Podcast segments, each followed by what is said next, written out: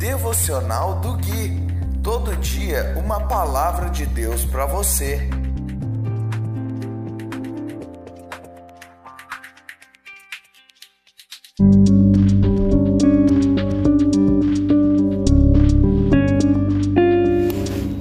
Dia 21 de setembro de 2020, devocional de número 77.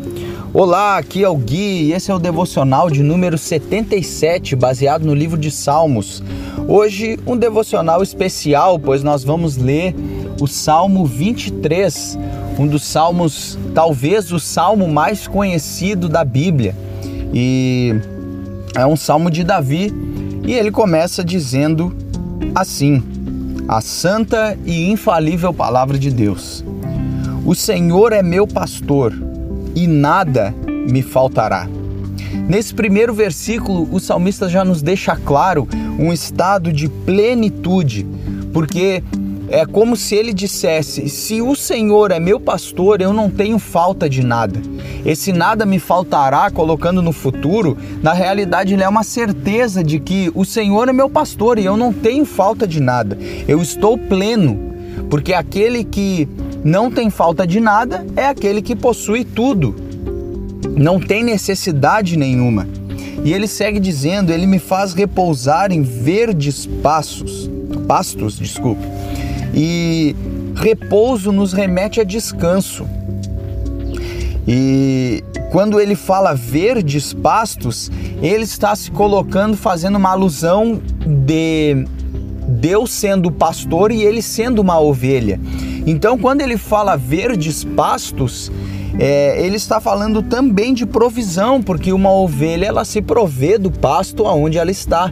Então, além do lugar de descanso no Senhor, ele ainda nos provê. E ele segue dizendo: e me leva para junto de riachos tranquilos. E quando ele fala e me leva, ele está querendo dizer que Deus está com ele, está do lado dele, porque se Deus está levando ele, Deus está presente com ele. Como se pegasse ele da mão e levasse ele para esses riachos tranquilos. E o que, que é esses riachos tranquilos? É um lugar de paz. Ele segue dizendo: renova minhas forças e me guia pelos caminhos da justiça. Ou seja, é Deus quem guia a vida do salmista. Assim, ele honra o seu nome. Deus honra o seu próprio nome quando nos guia pelo caminho, pelos caminhos da justiça. E no 4, versículo 4, ele segue: Mesmo quando eu andar pelo escuro vale da morte, não terei medo e isso aqui é algo que eu queria chamar a sua atenção e a minha também, porque eu fui muito ministrado por isso. Eu não ter medo, ainda que eu ande no vale da sombra da morte, olha, é algo realmente sobrenatural que nós precisamos desfrutar dessa realidade, porque a nossa alma ela nos coloca vários sentimentos e o medo é um deles. E é natural termos medo quando nos colocamos em situações é, que nos é que nós estamos em é, em alguma dificuldade, em algum aperto, digamos assim. E o medo, ele é, um, ele é algo instintivo nosso, que nos deixa num estado de alerta, de atenção, para que nós possamos é, nos livrar daquele perigo ali. Mas o salmista está dizendo que ele desfruta de não ter medo, ele não sente medo. É, então, isso é algo que eu gostaria que nós desfrutássemos também. Ele diz: Por que, que eu não terei medo? Porque tu estás ao meu lado. Tua vara e teu cajado me protegem. A vara e o cajado são instrumentos que um pastor usa para lidar com a ovelha.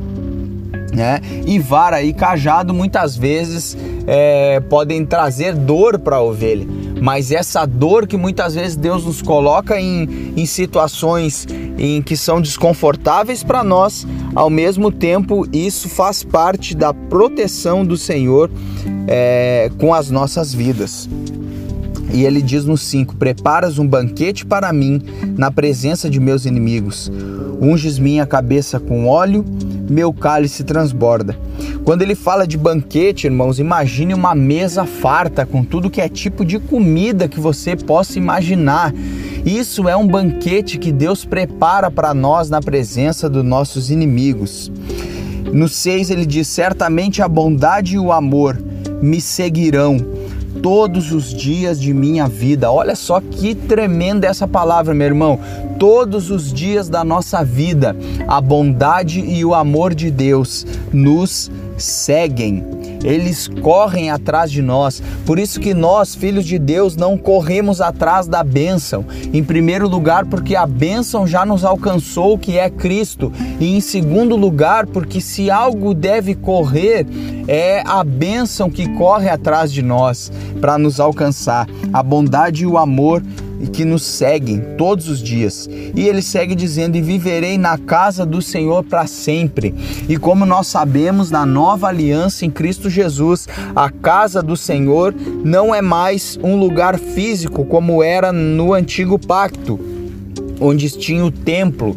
Agora, o templo de Deus, a casa de Deus somos nós, eu e você, a igreja do Senhor. Então, nós precisamos dizer também para o Senhor: Senhor, eu quero viver na tua casa para sempre. E quando falamos isso, queremos dizer, Senhor, eu quero estar em comunhão com a tua igreja para sempre.